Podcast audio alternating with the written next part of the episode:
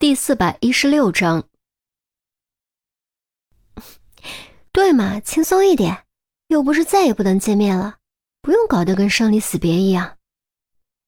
严心爱说完，对着玻璃哈了口气，快速在钟离脸蛋对应的位置画了两个圆圈，然后就好像发现了新大陆一样，又自顾自笑了起来。钟离心中一动，又不是不能再见面。这句话很值得琢磨呀。然而，还没等钟离仔细思考，就听摄像头旁边的扬声器里传来了一声咳嗽。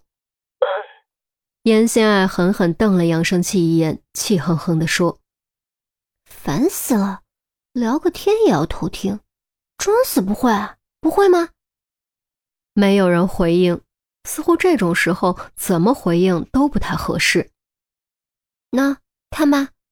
开始装死了，严心爱指着扬声器撇撇嘴，钟离扯了扯嘴角，不知道摄像头那头的某人此刻是什么表情，应该很精彩吧？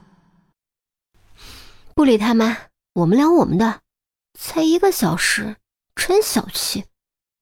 严心爱皱着可爱的小鼻子抱怨了一句，旋即恢复心情，兴致勃勃地说：“对了。”平安夜的苹果我收到了，很漂亮。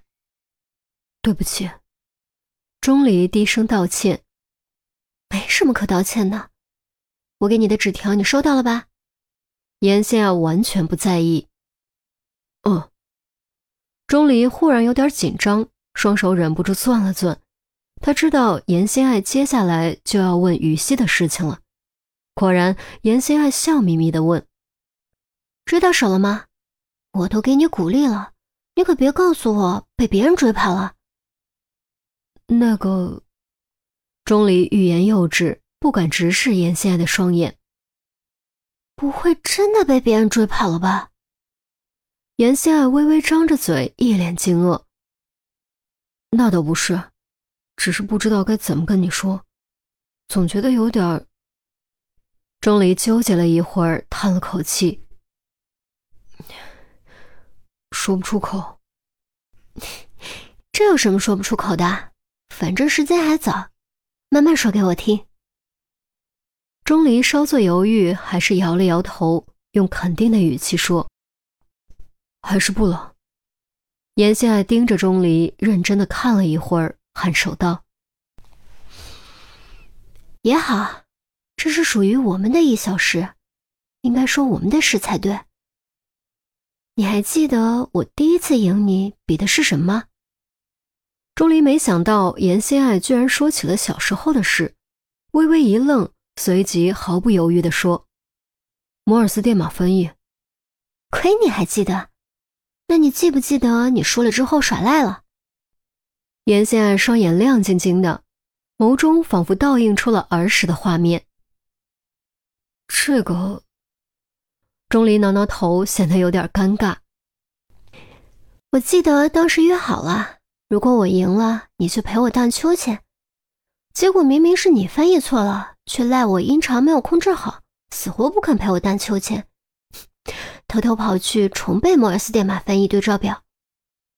严心爱撅了下嘴，用有些不满的语气说：“我，那个，其实……”钟离低下头，将眼神隐藏在了摄像头的可见范围之外。从那以后，你就经常耍赖，每次我赢了你，你都要找借口耍赖。我还记得那是我们刚上小学五年级，你耍赖逃跑之后，被一坨鸟屎掉在头上，害了我笑了一个星期。严心爱说完，自己先忍不住笑了出来，钟离也跟着笑了。我觉得自己遭报应了，于是就再也没敢耍赖。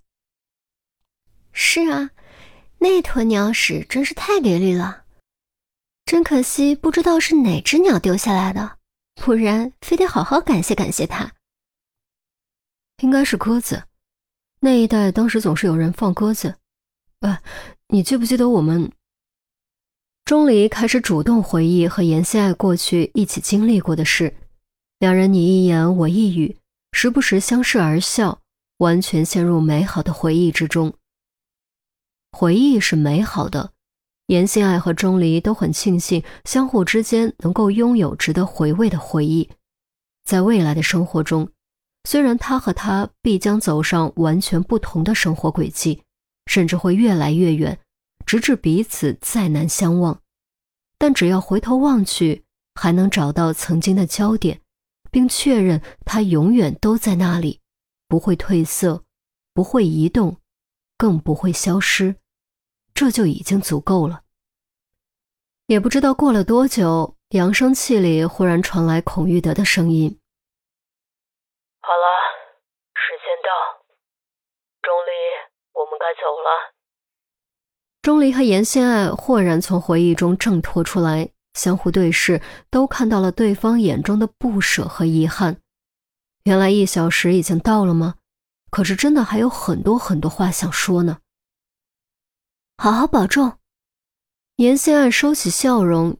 一瞬不瞬凝望着钟离，纤细的手掌按在玻璃墙上，似乎只有这样才能距离钟离更近一些。于西让我告诉你，他会对我们的孩子视如己出。钟离也趴在玻璃墙上，这很好，替我谢谢他，也替我跟他说声抱歉。严心爱的眼眶湿了，我。钟离刚刚张口，门被打开，孔玉德走了进来。我们该走了。孔玉德的语气不重，却充满不容置疑的味道。你也保重，照顾好自己，我会尽量再来看你。钟离一步步后退，缓慢而沉重。严心爱只是挥手，轻轻挥手，以此作为送别。钟离退无可退，一咬牙收回目光，转身离开。严心爱已经看不到钟离的身影，却依旧保持着挥手的姿势，一滴晶莹的泪珠顺着眼角悄然滑落。早知今日，何必当初呢？孔玉德最后看了严心爱一眼，留下叹息，关上了门。其实钟离和严心爱并不知道，虽然规定的见面时间只有一个小时，但实际上延长到了两个小时。至于原因，谁也没有说出来。回去的路依旧黑暗而平静，钟离不再如来时那样忐忑，不知不觉睡了过去。等他被叫醒的时候，才发觉已经来到了附属医院。车里也只剩下他和孔玉德两人。看也看过了，有什么想说的？没别的，求你们别为难他，我不想他受苦。孔玉德哑然失笑，摇摇头说：“为难他？呵 呵你要是知道他是怎么为难我们的，你就不会说这些了。”他只是在保护自己和孩子而已。其实啊，看到你们今天聊天的样子，我心里挺纠结的。如果他没有变成丑魂，没有加入黑暗契约，也许你们真的会在一起。可如果你们在一起了，于西就不可能和你在一起。也许你压根儿就不会认识于西，不会认识我们。钟离沉默了几秒钟，用极其有力的四个字做出回应：“没有如果。”孔玉德怔了怔，随即若有所悟的点点头：“说的不错，没有如果。已经发生的事不会改变，与其设想过去，不如放眼未来。”钟离没有多说什么，推开车门下车，朝住院部走去。孔玉德紧随其后，很显然也准备再看望看望于志国。于西果然在医院，魏云香正在给于志国喂晚饭。于志国想自己动手，却被魏云香严词拒绝，坚持要给他喂。于志国是个古板的人，当着外人的面，尴尬的脸都红了。孔玉德忍住笑，随便聊了几句，便告辞离开。钟离发觉自己在场，于志国还是很尴尬，于是也只能借故离开。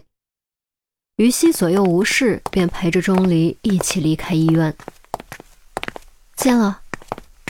于西没有去挽钟离的胳膊，也没有去拉钟离的手，他能感觉到钟离的情绪和平时不同，所以还是留点空间比较好。钟离点点头，嗯，还顺利吧？挺顺利的。他情况怎么样？这应该可以说吧？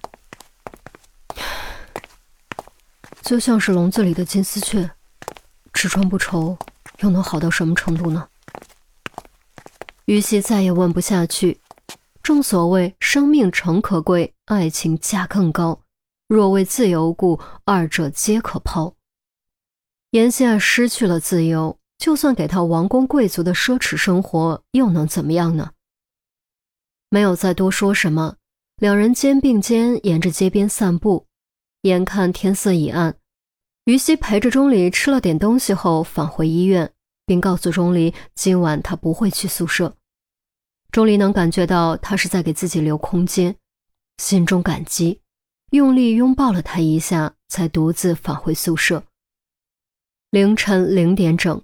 钟离换了身衣服，悄然出现在医学院的另外一个门，拦下辆出租车，钻入其中，疾驰而去。